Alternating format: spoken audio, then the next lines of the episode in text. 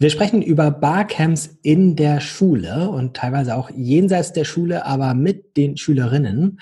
Man muss vielleicht für die Geschichtsbücher kurz den Kontext erklären, wann wir wo heute sitzen. Ähm, viele Menschen werden es vielleicht gleich in den ersten Tagen sehen, in denen wir es veröffentlicht haben. Das wird Anfang April sein, weil heute der 31. März 2020 ist. Und wenn man das jetzt möglicherweise im Internet erst in einem Jahr findet, dann muss man vielleicht nochmal einordnen. Am 31. März 2020 sitzen wir alle überall in Homeoffices, ähm, weil durch den Coronavirus bedingt unter anderem die Schulen alle geschlossen sind. Ganz, ganz viele Menschen, die können, eben ihre Arbeit ins Homeoffice verlagert haben. Und unter diesen Vorzeichen sprechen wir über Barcamps in der Schule und auch tatsächlich über Barcamps ähm, in der Idee-Schule, aber umgesetzt online. Wir haben dafür zwei erfahrene Menschen dabei, die beide Lehrer sind, beide Barcamps in der Schule gemacht haben. Hendrik und Björn, ganz, ganz herzlichen Dank, dass ihr euch die Zeit nimmt. Mögt ihr mit einer eigenen Vorstellung anfangen? Hendrik zuerst. Ja, danke schön. Also ich bin Hendrik Haferkamp, ähm, sitze auch im Homeoffice mit vier Kindern. Ich hoffe, dass das jetzt gleich still und leise über die Bühne geht. Äh, ich bin ähm, Lehrer für Deutsch und Sport an einem Gütersloher Gymnasium, am Evangelisch-Stiftischen Gymnasium und bin da auch Koordinator für digital gestützte Bildung und alles, was so um Laptoparbeit, iPads etc. verantwortlich ist. Dafür bin ich da zuständig. Björn. Ja, ich bin Björn, ich bin äh, in Potsdam äh, Lehrer für Deutsch und Geschichte und äh, ich bin echt gespannt, wenn man jetzt in einem Jahr das tatsächlich hört und was wir jetzt hier so täglich an Videokonferenzen machen, was sich davon dann noch erhalten hat oder ob wir zurückblicken auf die Zeit von, oh, damals, als wir die Videokonferenzen machten. Also das, äh, da bin ich jetzt, mache ich mal so einen kleinen Knoten ins Taschentuch. Also Deutsch, Geschichte unterrichte ich in, in Potsdam, genau, an, an der Schule sind äh, Schüler von Klasse 5 bis Klasse 13. Bevor wir uns sozusagen eure Barcamps mal unter der Lupe Schritt für Schritt angucken, vielleicht zum Überblick, dass wir wissen, wovon wir reden, wenn ich eure Barcamps sage. Ähm, Björn, du hast mehrere Barcamps in der Schule umgesetzt. Wie würdest du es in 90 Sekunden zusammenfassen? Äh, verschiedene Barcamps mit verschiedenen Adressaten. Ähm, ich habe äh, Barcamp mit Kollegen anstelle einer schulinternen Fortbildung durchgeführt. Ähm, noch interessanter jetzt vielleicht fürs Gespräch finde ich aber ein Barcamp im letzten Jahr für Abiturienten als äh, Abiturvorbereitung mit dem fast kompletten Jahrgang, ähm, der aufs Abitur zusteuerte und kürzlich ein Barcamp ähm, mit Schülern als Klausurvorbereitung ähm, mit ungefähr der Hälfte des Jahrgangs. Schnell genug? Super schnell. Wir können ja gleich noch in die Tiefe gehen. Henrik. Dann kann ich ja, dann kann ich ja übernehmen. Also es ist sozusagen unser erstes Barcamp gewesen, allerdings gleich ein Zweitäger und mit 150 Schülern, auch zur Abiturvorbereitung, weil uns diese Abiturvorbereitung in den letzten Jahren nicht so gut gefallen hat. Auch dazu kann ich ja gleich noch ein bisschen mehr sagen, was unsere Motivation war, eigentlich dann äh, den normalen Unterricht aufzuheben und dann eben in so ein Barcamp zu starten. Mhm. Dann Gehen wir es mal quasi chronologisch durch, von der Idee für ein Barcamp bis zum Ende, was ist geblieben, was gab es auch für Reaktionen etc. Also ähm, mal gucken, ob wir es immer so versetzt hinkriegen, sozusagen. Äh, so wie so moderne Serien erzählt werden mit drei, vier Handlungsfäden gleichzeitig. Wir versuchen es erstmal nur mit zwei. Ähm, was war bei euch jeweils der Ausgangspunkt? Also wie könnte man es jetzt zurückverfolgen? Wie kam es das erste Mal zu der Idee, ah, da können wir ein Barcamp gebrauchen? Also bei uns war es im Prinzip so die, die ganz tiefe Unzufriedenheit mit der Abiturvorbereitung, wie ich sie eigentlich so in den letzten 50 Jahren kennengelernt habe. Referate, Marathon oder eben unglaublich viel Lehrerinput, um jetzt nochmal durch alle Themen der Oberstufe durchzuhetzen. Da hat man da viele Schüler sitzen, die das gar nicht interessieren, weil sie das Fach gar nicht als Prüfungsfach gewählt haben. Das heißt, man hatte da eigentlich immer eine ganz große Unzufriedenheit. Und das war eigentlich der ausschlaggebende Punkt, mal nach anderen Formaten zu gucken. Und da wir uns gerade sowieso mit personalisiertem Lernen beschäftigen und ich teilweise auch eben schon an Barcamps teilgenommen hatte, lag es dann nahe, das mal vorzuschlagen.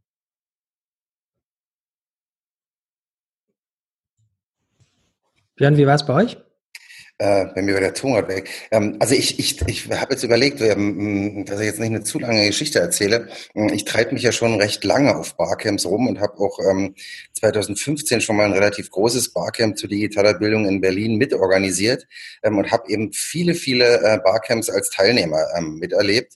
Und ähm, ich glaube, äh, es ist bei mir so gewesen, dass ich ähm, ja diese, diese Atmosphäre von einer, von einer anderen Lernkultur und dieses ähm, ja, informelle und die ähm, einfach das Gefühl, was ich selbst als Teilnehmer hatte, dass ich das ähm, auch gerne den, den Schülern bescheren wollte. Nicht? Und um jetzt vielleicht, ich glaube, es ist interessant, jetzt vor allen Dingen über diese Schülerbarcamps zu sprechen. Und ich hatte eben ähm, einen Abiturjahrgang, ähm, für den ich dann auch als, als Oberstufenkoordinator so ein bisschen verantwortlich war, mit dem ich mich sowieso ziemlich gut verstand und habe ähm, einfach in dem Kreis dieser Abiturienten ähm, diese Idee mal fallen lassen. Und äh, die fanden das spontan ähm, richtig gut. Und äh, was mir daran eben auch gefallen hat, war, ähm, dass nicht ich als Vertreter der Schule jetzt sage, ich organisiere hier für euch ein Barcamp und verteile dann Aufgaben. Ja, irgendwie Henrike ist für Schnittchen zuständig und Luis ähm, baut irgendwie den Beamer auf, sondern ähm, dass ich von vornherein das Gefühl hatte, das ist eine Sache der Schüler, die äh, die Schüler machen und ich bin ich bin da so ein kleiner ähm, ja äh, so ein kleines Rädchen, was jetzt natürlich auch Erfahrung beisteuern kann und so ein paar Sachen begleiten kann, aber der Umstand, dass von der von der ersten Äußerung der Idee, das äh, durch die Schüler getragen und organisiert wurde, das hat mich äh, sehr fasziniert. Und da dachte ich, ähm, der Idee traue ich dann durchaus auch zu, dass das auch den ganzen Jahrgang eigentlich anspricht. Und ähm, mhm. so kam das. Ja, es war bei uns ganz ähnlich. Wir haben im Prinzip so ein, vor fünf oder fünf Wochen, bevor das Barcamp stattfinden sollte, haben wir sozusagen den Stein ins Wasser geworfen, haben einfach mal so bei einzelnen Kursen angefragt, gibt es da eigentlich Interesse, wenn wir die Abiturvorbereitung dieses Jahr mal anders machen würden? Da waren die sofort Feuer und Flamme. Da war ich noch nicht im Lehrerzimmer, da hatten die schon den Oberstufenkoordinator gefragt, ob das nicht eine Option wäre. Und ähm, also da waren dann sofort alle Kollegen, wir haben eine Umfrage gemacht, gleich in der ersten Woche, wo wir das Thema so hatten, und da waren 80 Prozent der Kollegen haben gesagt, finden wir total super, wollen wir ausprobieren. Hm, was sind das überhaupt für Größenordnungen, von denen wir sprechen? Also von welchen äh, Gruppen von Schülern, wie viele beteiligten Kolleginnen sprechen wir? Also bei dem Abitur Barcamp, das wir da im letzten Jahr hatten, ähm, ja, ich bin mir gar nicht mehr so ganz sicher. Ich glaube, so zwei Drittel des, des Jahrgangs, also von 120 Schülern, waren es dann vielleicht ähm, 70, 80, die an Schüler, von Schülerseite da beteiligt waren. Und wir haben es ja ähm, kombiniert mit einem Nachmittag, an dem dann auch Lehrer vertreten waren. Und da waren etliche, vielleicht 15 bis 20 Lehrer, 15 vielleicht beteiligt, die eben am Nachmittag dann das Ganze ergänzt haben mit ähm, Angeboten ähm, auf der Ebene sozusagen. Also so mhm. ungefähr war die Größenordnung bei der, ähm, bei der, bei dem Barcamp, was wir jetzt hatten zur Klausurvorbereitung, war es ein bisschen kleiner. Ähm, da war ungefähr die Hälfte des Jahrgangs vertreten, also so 50 Schüler von 100. Ungefähr. Mhm. Bei uns war es so, dass wir also zwei Tage lang das Barcamp gemacht hatten. Wir haben 150 Schüler in der Jahrgangsstufe und die Hälfte der Sessions haben Lehrerinnen und Lehrer vorbereitet. Also in der Jahrgangsstufe unterrichten um die 40 Kollegen. Ich schätze mal, dass 20 davon ein Angebot gemacht haben oder vielleicht sogar 30 und dass wir dann ungefähr auch noch 30 bis 50 äh, Angebote von Schülerinnen und Schülern eingesammelt haben. Eben verteilt auf zwei Tage, sodass dann an jedem Tag so um die 40 Sessions dann in vier Zeitblöcken stattfinden konnten.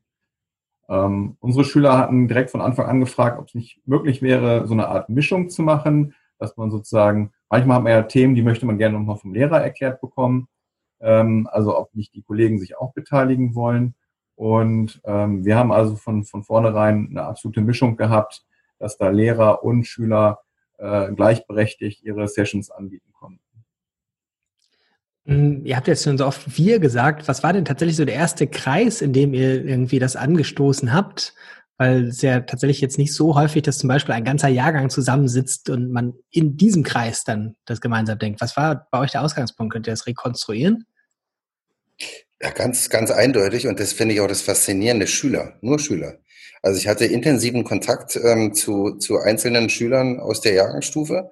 Ähm, und das ist das, was, was mich so fasziniert hat. Und das würde ich auch gerne, äh, dazu würde ich gerne inspirieren, dass man das wirklich ähm, ähm, also bei uns hat es den Geist eben sehr stark geprägt, dass, das, äh, dass die Schüler diejenigen waren, die ähm, sich das überlegt haben. Und auch wenn das jetzt ähm, um Kleinigkeiten ging oder eben auch um größere Sachen, ähm, dann waren das die, die Schüler, denen, denen ich aus meiner Sicht ein bisschen zur Seite stand ähm, und eher eben so von meinen Erfahrungen berichtet habe, von, von Barcamps da draußen sozusagen.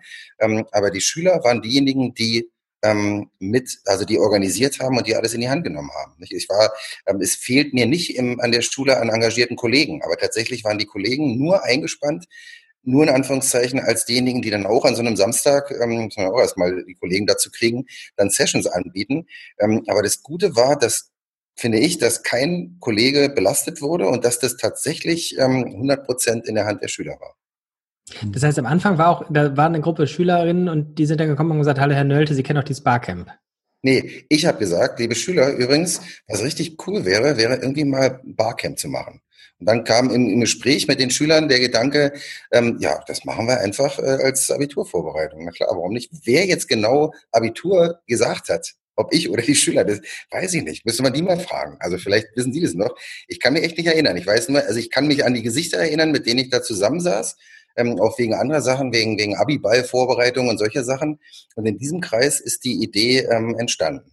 Ähm, eben auch ganz bewusst als von vornherein als eine Angelegenheit, die sozusagen nicht Schule ist, sondern die ähm, hier in den, in den Räumen und in der, in der Umgebung, ähm, an dem Ort, wo normalerweise Schule stattfindet, dann Lernen als nicht Schule stattfinden lässt. Ja, das hat sich dann wie so ein roter Faden eigentlich an Kleinigkeiten gezeigt, was jetzt Musik oder Abläufe oder ähm, Einbeziehung von Sportplatz draußen sitzen und, und, und. Also viele Sachen, die jetzt so ein bisschen tabuisiert sind, äh, die wohl konnten dann überschritten werden, so im Kleinen. Also keine schlimmen Sachen, aber das ist für mich so eine Spur von, ähm, man sieht, dass das, ähm, dass das so ein bisschen nicht Schule ist in der Schule. Wir sind da eigentlich einen ganz anderen Weg gegangen, weil wir haben gesagt, wir wollen das in der Schule ausprobieren, weil ein Barcamp ist für uns eine andere Form von Schule oder Unterricht und haben es eben bewusst quasi an einen Montag, Dienstag in den Vormittag reingesetzt, wo eben jeder Kollege eigentlich normalerweise seine unterrichtlichen Verpflichtungen haben, wo die Schüler eigentlich im 45-Minuten-Takt eben von Unterricht zu Unterricht hetzen. Und haben gesagt, wir machen es jetzt einfach mal anders, wir brechen diese Strukturen mal auf, weil wir uns sowieso gerade sozusagen nach ja eigentlich so innovativen Unterrichtskonzepten umschauen. Also unsere Schule macht eigentlich so einen disruptiven Wandel in Bezug auf die Digitalisierung durch, sondern eher so auf so eine Methodengeschichte hin zu einer ja, voll digitalen Schule, die wir schon sind, plus eigentlich so reformpädagogische Einschläge. Und da war das Barcamp dann eigentlich mal ein ganz gutes Experimentierfeld, das zwei Tage lang in dem System Schule auszuprobieren. Und wir haben dann eigentlich gesagt, okay, wir setzen das bewusst voll in die Schulzeit und eben gehen nicht auf das Wochenende. Und bei uns war es so auch, ja, also ich habe quasi so den, äh, den Schülern gesagt, hört mal zu, wollen wir das nicht mal ausprobieren? Die waren Feuer und Flamme und äh, hatte das mit niemandem vorher abgesprochen. Und dann, nachdem die Schüler schon total äh, auf den Zug aufgesprungen sind, sind wir dann, bin ich dann zum Schulleiter gegangen und habe gefragt, können Sie sich oder können wir uns das, kann sich das jemand vorstellen bei uns? Ein Oberstufenkoordinator. Und alle haben im Prinzip gesagt, jo, machen, probieren. Also einfach mal ausprobieren. Und das ist eigentlich ganz schön, man sozusagen von, von den Leuten, äh, von der Schulleitung den Rücken gestärkt bekommt. Man kann auch Fehler machen, das kann auch voll in die Hose gehen, aber wir probieren das jetzt einfach mal aus. Und das war sozusagen der Startpunkt. Und dann wurden die Kollegen informiert, die das Ganze ja, die so ein Barcamp auch alle größtenteils noch nicht kannten ähm, da habe ich dann an zwei Nachmittagen die Kollegen zusammengeholt und habe ihnen das Konzept vorgestellt. Und dann mussten wir die Schüler ja auch nochmal sozusagen zusammenholen und haben denen das auch nochmal vorgestellt. Also damit sind bestimmt zwei Wochen ins Land gezogen, äh, um alle Gruppen, die da involviert sind, nochmal an einen Tisch zu holen und zu überlegen, okay, wie könnte jetzt so ein Barcamp aussehen? Da gibt es ganz viele Bedenken, also gerade von, von der Lehrerseite auch aus, wie sowas stattfinden kann. Ich weiß nicht, ob das bei Björn an der Schule äh, völlig problemlos lief. Also wir hatten doch relativ starke Bedenken am Anfang noch, jedenfalls einige Kolleginnen und Kollegen. Naja, äh, wenn du so direkt fragst, also die Bedenken hielten sich eben deswegen in Grenzen, weil der Ansatz ist ja ganz spannend, dass wir jetzt so zwei unterschiedliche Typen äh, von Veranstaltungen repräsentieren. Das war bei uns natürlich anders. Nicht? Das war bei uns an einem Samstag, wo klar war, ähm, kein Kollege wird da gezwungen, aber wer möchte, kann daran teilnehmen. Das lief dann, glaube ich, auch so, dass äh, die Schüler dann von sich aus auch Lehrer angesprochen haben und gesagt haben, Mensch, Frau XY, wir hätten doch Sie gerne dabei, auch für eine Session. Wie wäre das hier in dem Fach? Könnten wir noch jemanden gebrauchen? Also es lief auf so einer Ebene, so dass ähm, nur die Lehrer dann auch beteiligt waren an dem Samstag, die, die da freiwillig hinkommen wollten. Es war überhaupt für niemanden schlimm, das nicht zu tun. Insofern war das jetzt ein bisschen also nicht ein bisschen sehr viel leichter, ähm, da ähm, nicht auf, auf Gegenwehr zu stoßen. Wenn ich vorgeschlagen hätte, wir machen das an einem Montag, Dienstag, ähm, kann ich mir das kaum vorstellen, dass das so ähm, über die Bühne, gegangen wäre. Insofern ähm, Widerstände ähm, habe ich kaum erlebt, bis auf vielleicht so ein paar Bemerkungen von Lehrern, dass wir doch überlegen sollten, ähm, ob wir das wirklich brauchen, denn äh, wir machen doch Abiturvorbereitung im Unterricht und jetzt sich noch mehr Arbeit ans Bein zu binden, muss doch nicht unbedingt sein. Mhm. Solche vereinzelten Stimmen gab es, aber der Großteil der, ähm, der Großteil der Kollegen war dem Ganzen sehr, sehr positiv mhm.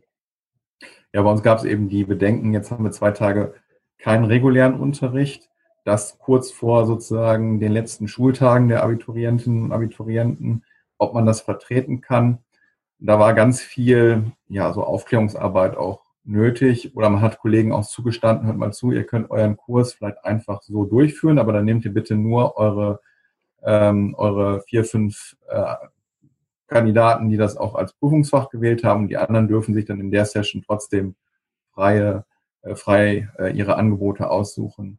Aber im Endeffekt ist es dann ja doch wieder ganz anders gekommen, dadurch, dass die Schule dann ja sowieso komplett geschlossen worden ist war das nachher gar kein Thema mehr. Und da sind die Kollegen dann völlig problemlos eigentlich mitmarschiert und haben das auch super getragen. Ich, ich nutze das mal kurz als Cliffhanger. Wir erzählen gleich ja. noch, wie ihr es dann online umgesetzt habt. Äh, lass uns kurz noch bei der Vorbereitung bleiben, aber Björn habe ich gerade unterbrochen dazu. Ich, ich wollte euch gerade ins Wort fallen. Mir ist nämlich gerade eingefallen, das ist ja das erste ist bei mir schon ein bisschen her. Äh, ähm, mir fällt gerade ein, dass ich das auch mit den Schülern besprochen habe. Ähm, diese, diese Variante machen, versuchen wir das irgendwie während der Schulzeit zu organisieren für den Jahrgang oder machen wir das an einem Samstag? Tatsächlich war auch das ähm, eine Entscheidung der, der Schüler äh, zu sagen, wir machen es bewusst an einem Samstag. Wir möchten bei diesem Barcamp, so wie es eben auch bei einem Barcamp draußen der Fall ist, eigentlich nur die Leute dabei haben, die auch von sich aus sagen, wir kommen dahin, wir machen das. Wir möchten nicht ähm, daraus so eine Veranstaltung machen wie Schule mit allen, sondern wir machen das bewusst an einem Samstag. Ich glaube, man kann beide Varianten sich überlegen. Funktioniert ja beides, wie man an unseren Beispielen sieht. Ähm, aber das war auch Gegenstand der Überlegung. Und das ja. haben die Schüler dann auch so für sich entschieden mit dem Samstag. Bei uns war noch die Idee, das ist im Prinzip zwei Tage werden die Schüler aus dem Unterricht rausgeblockt, also den Montag und den Dienstag. Und wer dann nicht kommt und diese Abiturvorbereitung verpasst, ja, also dem ist auch nicht mehr zu helfen. Äh, also ich glaube, die Motivation war sehr, sehr groß, daran teilzunehmen, weil den Schülern eben klar war, es wird keine weitere Abiturvorbereitung im laufenden Unterricht geben. Es gibt das Barcamp und da kann ich dran teilnehmen oder ich kann es eben sein lassen. Von daher war es freiwillig. Aber ich sag mal, der, der Druck daran teilzunehmen war natürlich vorhanden, weil wer möchte denn schon gerne auf seine Abiturvorbereitung verzichten? Also wir haben jetzt mhm. keine Listen geführt, wo wir jetzt äh, Schüler abgestrichen haben, wer ist jetzt tatsächlich da oder wer ist jetzt nicht da, sondern das haben wir dann wirklich geguckt. Wenn wir uns die Pläne angucken, würde ich sagen, haben von den 150 120 daran teilgenommen. Mhm. Für das konkrete Format, wir haben ja schon gehört, ihr habt äh, unterschiedliche Längen gehabt.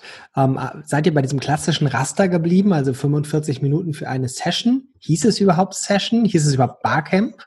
Ja.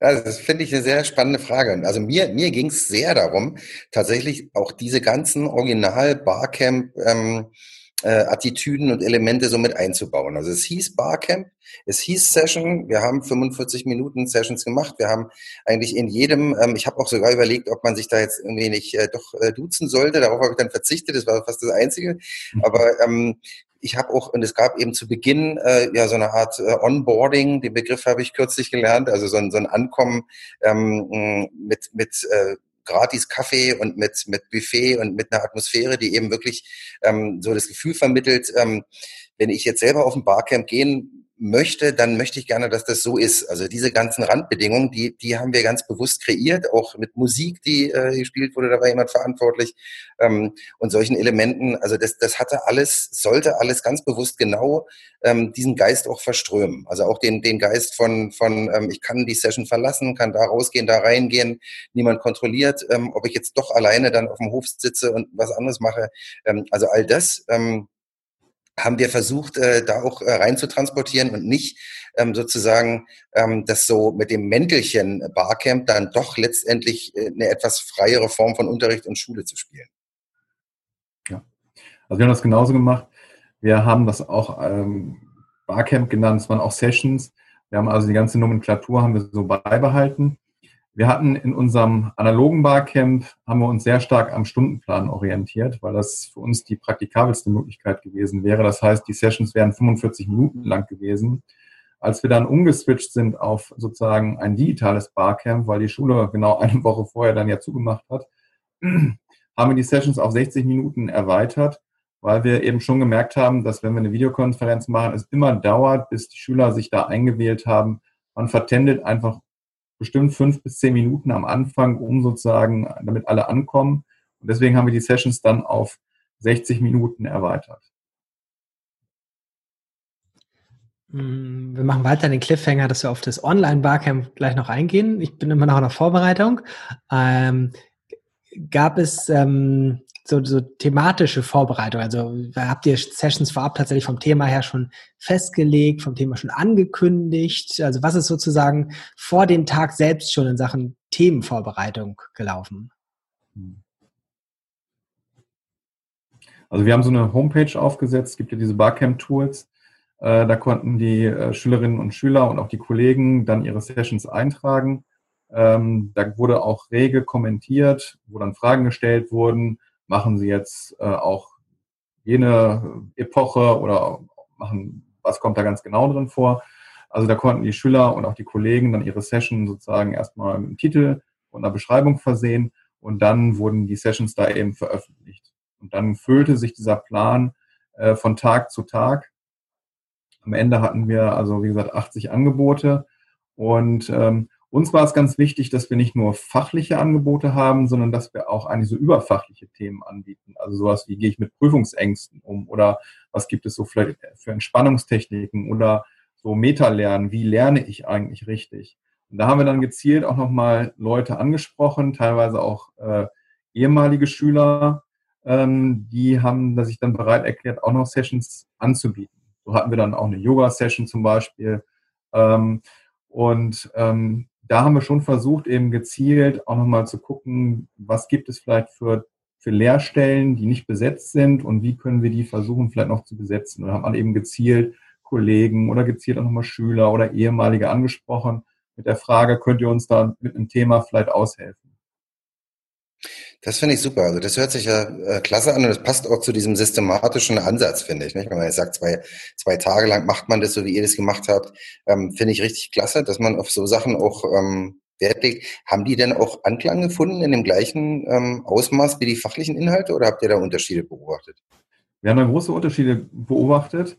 Äh, die wurden nicht so häufig gewählt, weil die oft eben auch parallel mit den fachlichen Angeboten waren. Und wir haben uns jetzt jetzt springen wir vielleicht schon sozusagen zum Feedback für das nächste Barcamp überlegt, dass wir mal eine Session machen, wo wir nur diese überfachlichen Angebote haben, damit die Schüler sich nicht entscheiden müssen zwischen den fachlichen und überfachlichen Angeboten und damit die eben nicht zu kurz kommen. Also die waren schon deutlich unterbesetzter.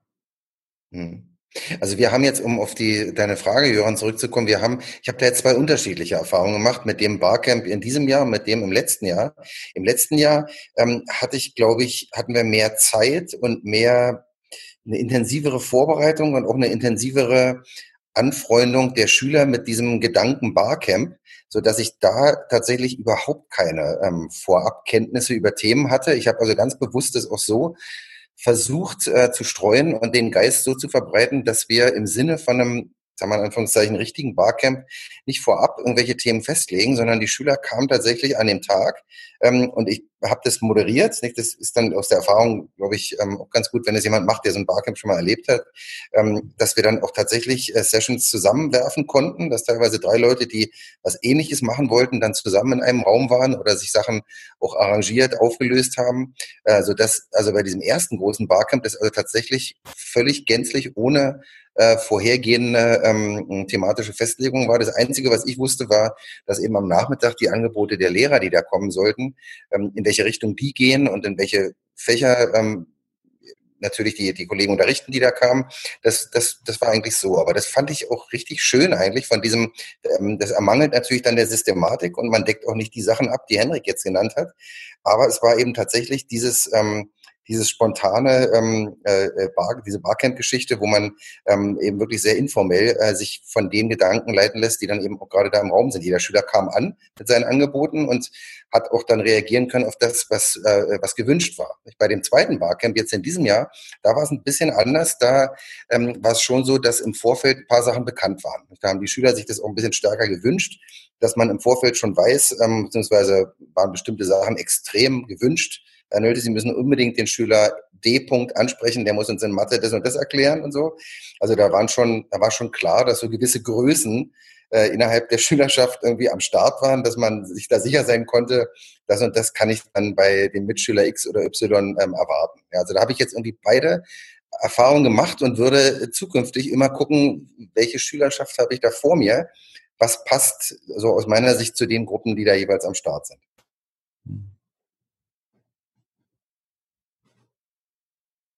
Mikro. Hattet ihr so dezidierte äh, Mechanismen für Themenwünsche sozusagen? Im Vorfeld? Aha. Nein, das hat sich eigentlich so ergeben. Also die Schüler wussten jetzt beim zweiten Mal, dass eben dieses Barcamp kommt und sind dann eigentlich von sich aus mit Themenwünschen Wünsche an, an Mitschüler und an mich herangetreten. Ich beim ersten Mal habe ich da wirklich so einen Hokuspokus auch ein bisschen daraus gemacht, dass ich gesagt habe, nee Leute, Barcamp heißt, ähm, ihr kommt mit euren Fragen, mit euren Diskussionswünschen oder mit euren Angeboten, kommt ihr dann dahin und wir sehen, was bei der Sessionplanung passiert. Das hat auch funktioniert. Also beides hat funktioniert, aber Jetzt beim zweiten Mal ging der Wunsch in Richtung, wir wollen schon ein bisschen wissen, was kommt und deswegen hatte sich das so ergeben. Ja, unsere Schüler wollten das auch gerne vorab wissen und ich glaube, auch wenn man das ein bisschen auf zwei Tage auf, aufteilen will, braucht man, glaube ich, ähm, ja, so eine gewisse Planungssicherheit. Deswegen haben wir das im Vorfeld abgefragt, sind auch immer wieder durch die Kurse gegangen, haben noch mal ein bisschen Werbung gemacht, ähm, haben nochmal die Stufensprecher angespitzt, äh, auch über eine, eine Durchsage in der Schule nochmal äh, die Leute gebeten, jetzt Sessions äh, zu, zu, zu melden. Ähm, es war aber nicht so, dass jetzt der Sessiongeber unbedingt ein Experte sein muss. Das haben wir den Schülern auch immer wieder gesagt. Es kann auch sein, dass ihr einfach eine Frage habt und dann ähm, findet ihr bestimmt andere Leute, die das auch interessant finden und dann hockt man sich eben zusammen und äh, diskutiert einfach mal eine Dreiviertelstunde oder eben eine ganze Stunde dann zu dieser Frage und hilft sich vielleicht gegenseitig mit Materialien aus. Und das hat eigentlich ganz gut funktioniert, ähm, dass die Schüler auf der einen Seite Sessions angeboten haben, wo sie sich richtig stark fühlten, wo sie Experten waren, aber auf der anderen Seite auch gesagt haben, da habe ich noch eine Lehrstelle, da möchte ich gerne was mehr zu erfahren. Wer hat da Lust, noch mit dran teilzunehmen? Jetzt bauen wir mal die Brücke tatsächlich irgendwie zur, ähm, der Tag ist da, die Sessionplanung beziehungsweise die Fortführung, wenn die Sessionplanung schon vorher begonnen hat. Jetzt müssen wir aber erst, Henrik, sozusagen den Einschub machen, äh, dass eure Planung gestört wurde. Ja, ja, eine Woche vorher war wirklich Schockzustand.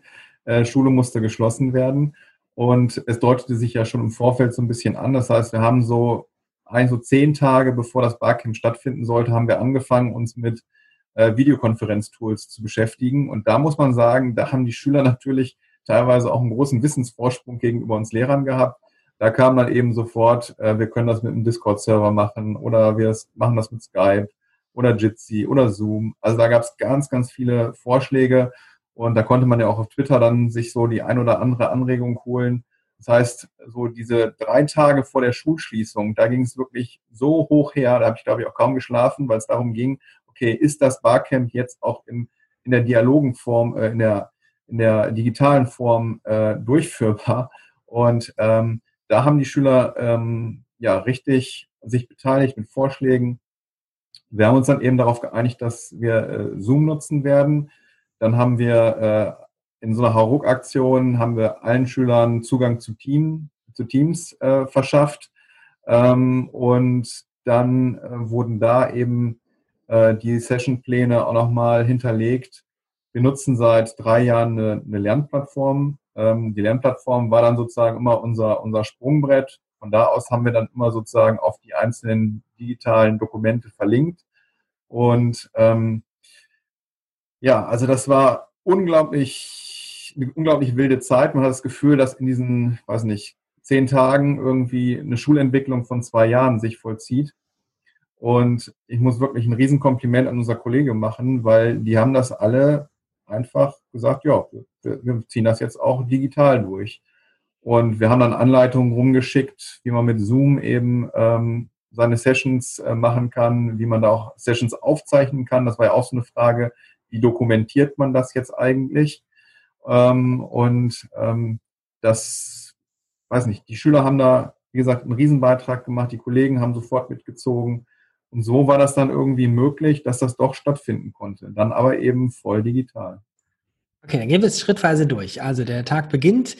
Ähm, wie sehen am Morgen eure Sessionpläne Pläne aus und wie ähm, geht es denn da weiter? Gab es sowas wie eine Sessionplanung auch online? Äh, fangen wir jetzt nochmal bei Björn an. Ähm. Sessionplanung, also was passierte alles an dem Tag, bevor es die ersten Session gab? Ja, eigentlich wirklich schlicht. Also ich, ich bin ja fasziniert von der ganzen Sache. Ähm, weil das so, weil das wirklich so schlicht ablief. Also wir ähm, trafen uns äh, in, der, in der Aula und äh, die Sessionplanung vor dem Tag, am Morgen des Tages, war äh, eine, eine vorbereitete ähm, äh, Google-Tabelle, ähm, die dann in der Sessionplanung gefüllt wurde. Ja, also so wie man das von Barcamps kennt. Ähm, die Schüler haben ihre Vorschläge gemacht äh, in, in 30 Sekunden und ähm, dann hat sich die äh, diese dieses äh, ja diese dieser ähm, den Namen jetzt vielleicht das habe ich Ihnen schon genannt, also dieses kollaborative Tabellendokument hat sich gefüllt und ähm, da konnte dann natürlich über einen QR-Code oder einen Link ähm, jeder diese Tabelle auch äh, auf dem Smartphone den ganzen Tag ähm, sich ansehen, auch was sich da ändert aktuell sich ansehen. Ähm, Stopp, sag mal konkreter, was heißt, es hat sich gefüllt? Also sag mal ganz konkret, wer hat das da ja, wie reingeschrieben? Ähm, naja, ich, ich äh, stand als Moderator vorne und habe ähm, als Stichwort den Namen und dann entsprechend, ähm, ob das jetzt ein Expertenangebot oder eine Frage oder noch was anderes war, ähm, in das entsprechende Feld ähm, der Session eingetragen und wir haben wie bei einem Barcamp ein bisschen abgetestet, ähm, wie hoch ist das Interesse ja, und dann haben wir entsprechend die Räumlichkeiten zugewiesen. Es war halt beim ersten Mal auch schönes Wetter, so dass einige Sessions auch draußen auf dem Sportplatz im Sitzkreis irgendwie stattfanden. Andere brauchten unbedingt ähm, irgendwelche Instrumente ähm, oder brauchten auch den Chemieraum. Ja, so also die, die Sessions je nach ähm, Interesse und je nach Größe und so ein bisschen der, ähm, der, der Art, ob es jetzt ein Expertenangebot, Frage oder eine Diskussion war, ähm, haben sich dann die Örtlichkeiten zugewiesen. So hat sich das gefüllt konnte dann noch ähm, verändert werden, ja, wurde flexibel geschoben, so dass am Ende der Sessionplanung dann erstmal der vorläufige Plan stand, der sich dann aber auch noch während des Tages so ein kleines bisschen verändert hat. Bei uns war es ein kleines bisschen anders. Wir hatten das eigentlich auch so geplant, wie Björn das äh, skizziert hat, mussten dann ja aber völlig umschwenken. Also wir haben dann die Angebote, die auf der Webseite eingetrudelt waren, haben wir auch in so einen Google Doc äh, übertragen und mit unserer Lernplattform verlinkt. Äh, die war zunächst erstmal nicht zur Bearbeitung freigegeben, aber so, dass die Schüler eben alle sich anschauen konnten, wo ähm, sind jetzt die Sessions gelandet, also in welchem Zeitslot findet jetzt zum Beispiel die Session XY statt. Ich in Biologie, Genetik. Ähm, und da gab es dann schon am Wochenende so ein paar Rückmeldungen, dass dann Leute gesagt haben, das passt jetzt nicht, können wir das noch schieben. Das heißt, wir haben am Wochenende vorher, quasi am Samstag, Sonntag, haben wir den Sessionplan veröffentlicht. Dann gab es erstes Feedback, dass Wünsche geäußert wurden, Sessions nochmal in einen anderen Zeitslot zu verschieben. Das haben wir dann gemacht. Und am Montag um 8 Uhr wurde dann dieses Google Doc für die Schüler zur Bearbeitung freigeschaltet. Und wir hatten die Schüler dann gebeten, sich sozusagen einzuschreiben in einzelne Sessions. Also pro Zeitslot sollte man sich ein Angebot aussuchen, einen Workshop aussuchen. Und dann haben die von acht bis neun Zeit gehabt, sich da jetzt die Angebote auszusuchen, die sie am Tag besuchen wollen.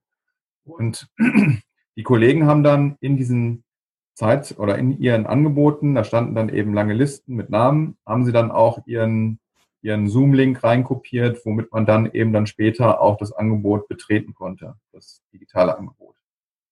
So war das im Prinzip dann bei uns organisiert, dass jeder Schüler dann Zugriff auf ein Dokument hatte. Ähm, du hattest, äh, ich glaube, auf Twitter einen Screenshot von 91 Menschen gleichzeitig im Dokument geschickt ja. oder sowas. Ähm, und ich bin, glaube ich, bei solchen Dingen schon optimistischer als der Durchschnitt, aber ich habe auch gedacht, wie viele? Und das wird nicht funktioniert. Ja, also das hat vollkommen problemlos funktioniert. Uns hat so ein bisschen Zoom dann in der zweiten und dritten Session äh, im Stich gelassen. Aber dieses Eintragen am Anfang völlig problemlos. Auch das Veröffentlichen der Zoom-Links dann in dem Dokument völlig problemlos. Äh, die erste Session ist also da habe ich so geschwitzt hier vor dem Rechner gesessen und habe gedacht, so hoffentlich funktioniert das. Das war super. Und dann war es allerdings so, dass ähm, in den Tagen davor war es so, dass Zoom diese 40 äh, Minuten ähm, Schallgrenze für einen kostenlosen Zugang ja runtergefahren hatte im Zeichen von Corona. Und am, genau an dem Tag, wo das Barcamp stattfand, wurde das wieder hochgefahren mit dem Hinweis, man könne sich als Schule jetzt da anmelden. Und das war genau in dem Augenblick, also die erste Session lief noch problemlos durch. Wir haben ja dann 60 Minuten Sessions gehabt. Und ab der zweiten Session war es dann so, dass nach 40 Minuten bei allen Kollegen auf einmal Zoom dann eben runterfuhr. Und dann hatten die große Probleme, das wieder ans Laufen zu kriegen. Und die zweite und dritte Session, muss ich sagen, das war chaotisch, ähm, weil man dann eben zu Teams gewechselt ist, hat da dann eben ähm, so ein, ähm, eine Videokonferenz aufgebaut oder einige Schüler haben dann gesagt, komm, wir machen jetzt hier aus der ähm, aus dem Stegreif heraus doch das über Discord weiter. Das heißt, da war das ein richtiger Knackpunkt. Also weil dann dieses Tool nicht so funktionierte, wie wir das erwartet hatten. Hattet ihr so einen, so einen Plenumsersatz? Das lief im Prinzip alles dann über, ähm, über Chat. Ähm, Plenum insofern, der Schulleiter hat noch Grußworte sozusagen ähm, via YouTube dann den Schülern zukommen lassen. Das war sozusagen unser, unser Startpunkt. Dann konnten die, wie gesagt, sich da eintragen und dann in die Sessions gehen. Und am Ende gab es dann nochmal das Auf, das, das, äh, die Aufforderung, Feedback zu geben. So ein richtiges Plenum hatten wir da natürlich nicht. Mhm. Aber gab es quasi einen Chat, wo alle die beteiligt waren, drin waren und schreiben konnten. Genau, ja. Also wir hatten einen Teams-Ordner, wo alle Schüler und auch alle Kollegen freigeschaltet waren und darüber lief dann die Kommunikation. Jan, wie war bei euch der Ablauf des Tages? Bei mir? Ähm, ja, äh, wie gesagt, ähm, es begann so nett, ja, mit so einem Ankommen, wie sagst Plenum, also mit so einem, mit so einer ganz bewusst ähm, äh, unschulischen Atmosphäre von, von gemeinsamem Frühstück, kann man fast sagen, oder Kaffee trinken. Dann ging die Sessionplanung ähm, vonstatten, relativ kurz, also es hat eine halbe Stunde gedauert. Und dann ging die, also im Vorfeld standen ja nur die, die zeitlichen Slots fest. Das ging bis zur Mittagszeit.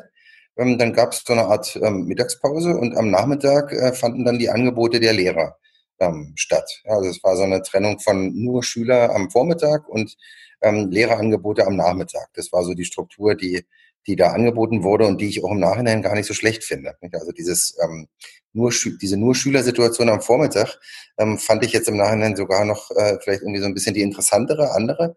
Ähm, aber es gab eben auch genug Nachfrage danach, ähm, wie gesagt, auch Lehrerangebote zu haben und das fand dann am, am Nachmittag statt. Und ähm, ja, am frühen Abend oder am, am späten Nachmittag war die Sache vorbei. Bei uns war es ja noch ganz interessant, wir haben ja Schüler- und Lehrerangebote parallel gehabt. Und da hatten wir erst die große Sorge, dass dann vielleicht die Schüler doch eher zu den Lehrern hingehen. Aber das war gar nicht so. Das heißt, die Schülerangebote waren auch sehr gut gefüllt, teilweise besser als die Lehrerangebote. Also es war jetzt nicht so, dass Schüler nur darauf vertrauen, dass sie eine gute, einen guten Input von einem Lehrer bekommen. Also das fand ich auch eine ganz erstaunliche Erkenntnis, dass die Schülerangebote nicht äh, verloren haben bei der Teilnehmerzahl im Vergleich zu den Lehrerangeboten. Mhm. Gebt nochmal einen Gesamtüberblick über die Themen, die präsent waren. Ihr habt zwar beide schon was gesagt, aber noch nicht am Stück. Tja, also ich, ich habe das Gefühl gehabt, das ist jetzt ein bisschen schwer zu rekonstruieren. Ich habe das Gefühl, dass es wirklich ähm, auch sehr unterschiedlich war. Ich glaube, es gibt, gab Fächer, also in, in, in naturwissenschaftlichen Fächern, in Mathe ging es teilweise wirklich sehr speziell um einzelne Phänomene, ähm, die ich jetzt vielleicht auch gar nicht als, als Fachfremder so benennen kann, während es in anderen Fächern eher auch um Überblick, um Methoden oder um, um ja, großflächigere ähm, Fragen ging. Ähm, ich glaube, das hat sich, hat sich sehr, ähm, sehr stark unterschieden. Also ich habe ähm, dann so als Moderator immer versucht, das so präzise wie es geht, ähm, dann in diesen Sessionplan einzutragen. Die Schüler wussten dann schon immer, worum es geht, glaube ich. Ja, aber es, es war dann eben auch in der Dynamik der Sessionplanung so, dass ähm, teilweise dann durch, durch Fragen auch ganz äh, spezielle Punkte angesprochen wurden, die dann auch bedient werden konnten. Ähm, also das ist eine Sache, die ich auch so, so beibehalten würde, dass man ähm, jetzt nicht äh, als Schüler das Gefühl hat, ähm, hier gibt es eine Session, die heißt Geschichte oder die heißt Mathematik, sondern es ist wirklich alles möglich, von der, von der klitzekleinen Spezialfrage oder jemand, ähm, also darüber konnte ich auch Schüler im Vorfeld motivieren, sich auch zu beteiligen, die sich jetzt als Experte für eine, für eine sehr spezielle Sache auch ähm, fühlten, ähm, das dann eben auch anzubieten. Ja, ich hatte einen Schüler, der sich gar nicht so, der gar nicht so wollte, aber der war jetzt zum Beispiel in Musik mit einer speziellen Kadenzengeschichte dann äh, äh, irgendwie präsent. Und es traf auch einen Nerv und hat auch eine Nachfrage gegeben. Also die, die Bandbreite war sehr groß von, von spezielleren Themen und, und allgemein. Aber wir hatten jetzt natürlich nicht diese ähm, Lerntechnik, ähm, psychologischen äh, äh, ähm, Begleitungsthemen mit am Start, wie das bei, bei Henrik der Fall war. Hm. Bei uns war das ganz ganz, ganz breit. Kannst dir vorstellen, bei 80 Angeboten, da hatten wir dann von Thema Genetik oder ähm, Nationalismus before and after ähm, irgendwie 1871 oder unterwegs sein, Querverbindungen zum Thema Lyrik und Merkmale einer Novelle und also war teilweise auch wirklich so, dass die Leute gesagt haben, ich möchte gerne nochmal die Zeiten im Spanischen wiederholen. Wer hat da Zeit oder Lust zu? Oder also es war ganz, ganz, ganz, ganz breites Feld. Ähm, kann ich jetzt gar nicht so genau sagen, was es da alles gab, weil es so, so breit war. Ja. Hm, habt ihr interessante Beobachtungen gemacht bei den Fragen, wer denn tatsächlich das angeboten hat? Also ähm, Björn deutete das eben an mit irgendwie, der wollte vielleicht erst gar nicht, gab es irgendwie Schwergewichte bei den, hatte die übliche Verdächtige, hatte die Überraschung, äh, wie war es männlich, weiblich verteilt? Nee, das, also, das war super. Das ist, das ist so ein Effekt, den ich klasse finde im Nachhinein. Ähm, beides. Also es gibt natürlich so ein bisschen auch die Stars, die sich dann herausgefordert fühlen und die dann auch so dem nachkommen. Aber es gab auch aus meiner Sicht ganz viele Überraschungen, ähm, wo eben wirklich ähm, Schüler, die, die nicht so im, im üblichen Schulkontext so präsent sind, dann da äh, aufblühten ähm, und doch Sachen anbieten konnten und sich in der Art und Weise da einbringen konnten, wie das davor nicht der Fall war. Vor allen Dingen auch, ähm, ich meine, so ein Jagen ist ja relativ groß, das wird ja bei Henrik ähm, ähnlich sein.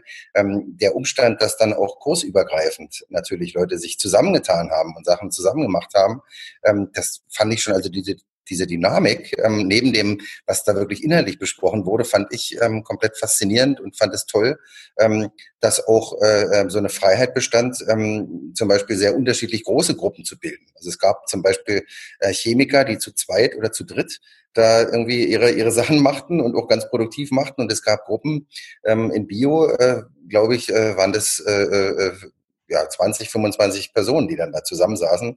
Ähm, also sehr ähm, unterschiedlich groß und ähm, eben auch Raum für alle möglichen Überraschungen. So habe ich das in Erinnerung. Das, das fand ich mhm. richtig klasse. Ja, das kann ich wirklich nur unterstreichen. Bei uns war es dann teilweise auch so, dass dann zum Beispiel äh, Schüler, die, ähm, ja, wo das Elternhaus zweisprachig ist, die sonst sehr unscheinbar sind, ähm, wo die Eltern vielleicht aus Spanien kommen, dann eben, wie gesagt, so eine Session angeboten haben. Ich erkläre euch jetzt nochmal die, die spanischen Zeiten oder irgendwie sowas. Leute, die normalerweise eigentlich so völlig abgetaucht irgendwie in der Jahrgangsstufe mitgeschwommen sind. Und dann hat man wiederum auch so ein paar äh, ganz starke Leute, die gesagt haben, also eigentlich völlig, wünscht euch was. Völlig egal, ähm, was ihr euch wünscht. Ich kann im Prinzip äh, in dem Fach Mathematik kann ich euch zu jedem Abiturthema kann ich euch äh, eine Session anbieten. Und ähm, wie gesagt, es waren nicht nur die ganz Starken, die das gemacht haben, sondern wir hatten auch eine große Gruppe von Schülern, die ganz solide sind oder die man auch vielleicht ein bisschen schwächer einschätzen würde, die gesagt haben, ich habe eine Frage äh, und die würde ich gerne mal einfach geklärt wissen. Ja, oder ich habe es immer noch nicht kapiert, wie das bei der Vererbungslehre aussieht. Wer kann mir das nochmal erklären? Und ähm, die hatten dann eben die Chance, diese Fragen in so einem geschützten Raum dann irgendwie zu klären. Und das fanden die alle total gewinnbringend für sich. Wie habt ihr dokumentiert? Also wir haben es den Kollegen freigestellt, ob sie ihre Sessions und auch den Schülerinnen und Schülern freigestellt, ob sie ihre Sessions filmen, so wie wir das jetzt gerade machen. Äh, ansonsten haben wir gebeten, dass sozusagen so ein Protokoll zu dieser Sitzung erstellt wird. Es gibt ja verschiedene Vorlagen.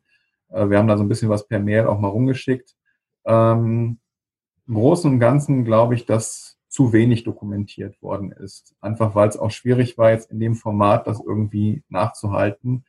Ähm, wir haben, ich glaube, eine Dokumentation ist dann analog vor Ort doch einfacher, als dass man das dann nachträglich irgendwie digital einfordert. Ich weiß von einigen Kollegen, dass sie ihre Sessions gefilmt haben, weil wir denen ja auch gesagt haben, es ist ja schade, man kann eben nicht in, jedes, in jedem Zeitslot an allen Sessions teilnehmen und manchmal liegen dann ja genau zwei Veranstaltungen, die einen super interessieren, parallel. Und dann wäre es ja schon das Sinnvollste, wenn die auch aufgezeichnet würden. Das heißt, einige haben ihre Sessions aufgezeichnet und dann eben auch ähm, veröffentlicht, sozusagen, dass die Schülerinnen und Schüler, die nicht dabei waren, die auch anschauen können. Aber das haben bei, bei weitem nicht alle gemacht. Also da muss man sagen, waren, waren die Vorbehalte doch recht groß, sich in der Session zu filmen. Ich fühlte mich jetzt bei der Frage so ein bisschen ertappt. Ich habe so ein, so ein Gefühl gehabt von, oh, äh, jetzt hat er mich oder so. Da, da kann ich den, da hat er jetzt was aufgedeckt. Tatsächlich ähm, äh, vielleicht liegt es auch ein bisschen an mir, wurde, wurde bei uns ähm, wenig dokumentiert. Und ich muss ganz ehrlich sagen, ich bin jemand, der auch auf Barcamps, wo ich als Teilnehmer äh, teilnehme, ich bin jemand, der da nicht so mein Fokus liegt auf diese Dokumentation. Also man kann es ja wunderbar machen. Also wir haben natürlich auch verlinkt und in, in diese Tabellen kann man ja direkt auch Material verlinken. Das, das geht alles. Aber wenn ich mich selbst als Teilnehmer von Barcamps beobachte, dann stelle ich fest, ähm, dass ich nicht eigentlich an dieser offiziellen Dokumentation teilhabe, sondern dass ich das so in mein eigenes äh, digitales System aufnehme, was mir da sinnvoll erscheint und gleich einpflege. Und im Prinzip haben das meine Schüler ähm, bei dem, ich spreche jetzt noch erst von dem, von dem ersten Barcamp noch ein bisschen mehr, auch genauso gemacht. Also die sind bei uns ja recht digital ausgestattet und die konnten auch zum Beispiel die Geräte ähm, an diesem Tag benutzen. Und die Schüler haben dann eigentlich das, was sie an Erkenntnissen gewonnen haben, untereinander und für sich selbst in ihre eigenen digitalen Lernsysteme aufgenommen, ähm, sodass also diese offizielle Dokumentation keine große Rolle spielte. Nicht? Es gab es teilweise, dass dann Dinge verlinkt wurden, dass so eine Art äh, kleines Protokoll ähm, als, als Verlinkung mit aufgenommen wurde.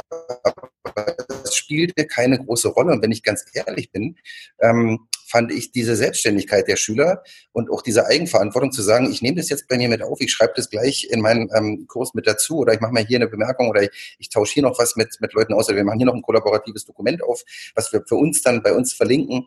Das fand ich eigentlich ganz gut, weil ich glaube, im Nachhinein ähm, guckt man doch auf diese Sachen viel, viel stärker, als dass man jetzt sagt, ähm, ich gucke nochmal in die offizielle ähm, Barcamp-Dokumentation. Vielleicht kann man das unterschiedlich sehen, ja, vielleicht liegt es auch an meiner persönlichen Art, aber ähm, Dokumentation spielt ja bei uns wirklich keine so große Rolle, also jeweils keine verpflichtende offizielle Rolle. Mhm.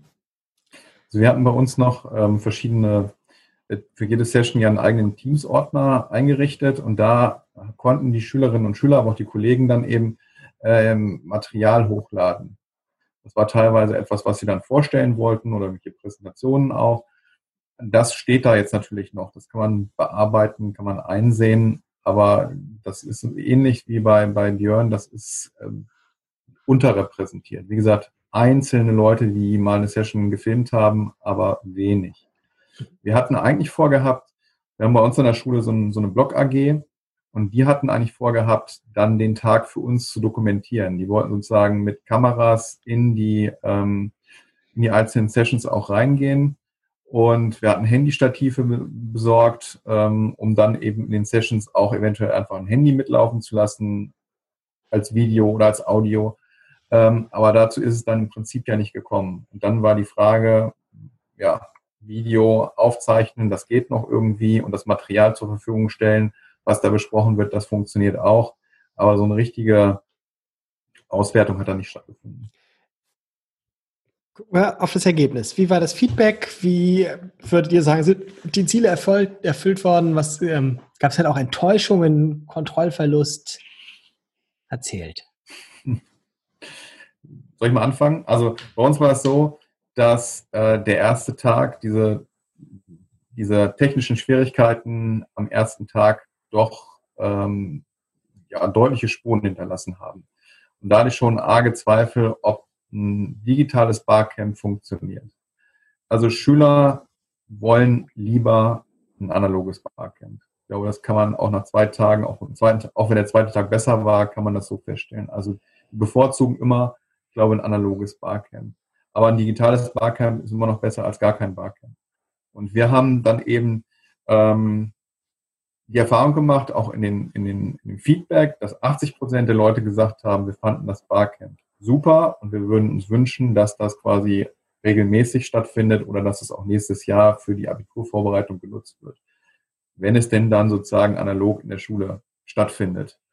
Äh, weil die gesagt haben, so dieser, dieser Austausch in einem direkten Kontakt, das ist noch was anderes als in einer Videokonferenz. Das fanden dieser, sag ich mal so, in dieser Notsituation jetzt okay, aber die wünschen sich lieber den direkten Austausch mit einem Lehrer oder mit den Mitschülern im Klassenraum oder wo auch immer. Das war bei uns relativ, ähm, relativ deutlich. Die fanden das gut, aber besser wäre es noch gewesen, wenn man das Ganze eben, glaube ich, analog durchgeführt hätte. Ja, ähm, ich kann nur sagen, super. Also äh, ich habe jetzt mal drei Punkte im Kopf. Das eine ist, dass wir ähm, so eine digitale Evaluation gemacht haben, die noch so den einen oder anderen Hinweis dann vielleicht gebracht hat, aber im Schnitt ähm, sehr, sehr gute ähm, ja, Feedback-Ergebnisse gebracht hat. Also wir waren alle sehr, sehr zufrieden. Ähm, der, der, größte Erfolg ist, glaube ich, der, dass jetzt in diesem Jahr eher der nachwachsende Jahrgang von sich aus auf mich zukam das war jetzt nicht so, dass ich irgendwas initiieren musste, sondern der nächste Jahrgang kam jetzt auf mich zu und sagte, ähm, Leute, beim im letzten Jahr gab es doch dieses Barcamp, können wir nicht in diesem Jahr ähm, sowas auch mit unserem Jahrgang machen? Nicht? Und das, dass sich das so in der Schulkultur äh, äh vorträgt, nicht? das ähm, ist natürlich das, das Beste, was passieren kann, dass man das nicht initiieren muss, sondern dass die Schüler auf einen zukommen. Nicht? Da sehe ich auch den, den größten Erfolg drin. Und dann ist das Dritte, ähm, der dritte Punkt, den ich sagen will, der, dass äh, wir beim ersten Mal das Glück hatten, dann auch ähm, Journalisten mit an Bord zu haben, weil das der doch damals äh, auch auf Twitter eine ziemlich große Welle schlug und ja auch, wie man sieht, auch, auch viele, viele ähm, dazu gebracht hat, das im Nachhinein dann auch zu machen. Und durch die Journalisten, die da vor Ort waren, war es so, dass die Schüler dann auch währenddessen schon in Gesprächen darüber reflektierten, was sie da eigentlich machten. Und ich habe dann ein bisschen da mal am Rande zugehört und festgestellt, das ist natürlich irre, ähm, dass die Schüler, während sie das da machen, dann auch noch imstande sind zu sagen, was sie da machen und was das jetzt unterscheidet von anderen Formen, ähm, so dass dadurch dann auch noch mal so eine Reflexionsstufe da erreicht wurde, die die ich, die ich super fand. Ja, da ist ja, das ist ja oft bei mir so, dass ich mit Gänsehaut daneben sitze, wenn meine Schüler irgendwie erzählen, was sie da machen. Ähm, was Besseres kann ich mir irgendwie gar nicht vorstellen. Ja, wir haben jetzt ja noch mal drei Wochen ähm, mehr Zeit bekommen bis das Abitur stattfindet. Das heißt, nach den Osterferien werden unsere Schüler ja nochmal für drei Wochen, wenn es denn so kommt, äh, nochmal die Schulbank drücken. Und da war zumindest dann schon gleich die erste Anfrage, ob man nicht diese Zeit nutzen könnte, auch in diesem äh, Barcamp-Format zu bleiben. Also die sehen das eben äh, eigentlich ganz positiv ähm, und könnten sich das eben auch vorstellen, das mal über eine längere Zeit auszuprobieren. Ähm, da sind wir noch so in der, in der Diskussion, in der Abstimmung, ob das äh, so durchführbar ist. Es ist ja auch nicht klar, ob dann tatsächlich ab dem 19. April die Schulen alle wieder geöffnet sein werden.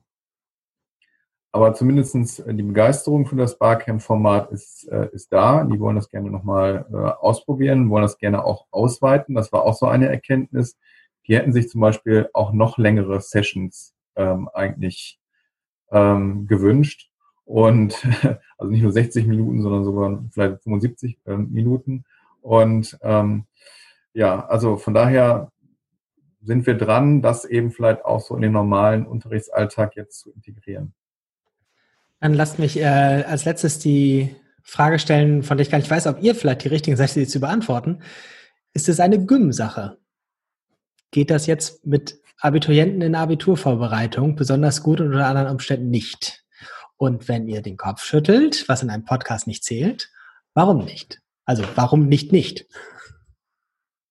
Also ich weiß nicht, wie Henrik das jetzt gleich sehen wird. Ich glaube, wenn die Schüler sowas vor Augen haben wie Klausurphase, Abitur, äh, Prüfung, das hilft schon, ja, dass man jetzt das Gefühl hat, es ist jetzt ein Barcamp für das, was dann da kommt. Aber so von den, von dem, von dem Geist und von der Interaktion, die ich so wahrgenommen habe, würde ich sagen, das ist wirklich ein so, ein so universeller Ansatz, der geht überall ähm, jenseits und dann eben auf eine andere Art und Weise. Ja, ich habe auch schon gehört von, von Barcamps, die an, an Grundschulen stattfinden.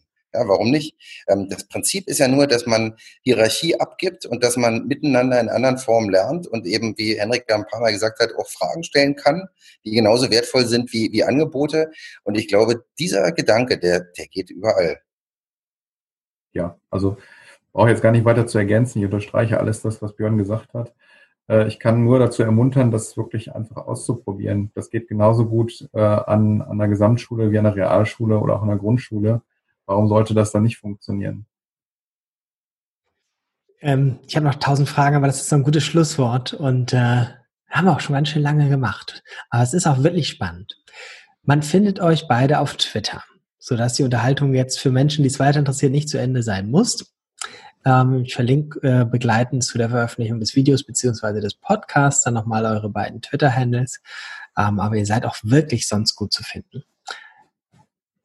Ganz, ganz herzlichen Dank, dass ihr euch die lange Zeit genommen habt. Ähm, Nochmal für die Leute, die es ganz viel später hören und nicht einordnen können. Am 31. März 2020 haben Lehrer ganz schön viel zu tun. Nicht, dass sie sonst nicht viel zu tun hätten, aber im Moment, es ist echt alles dicht. Und insofern doppelt und dreifachen Dank für euch.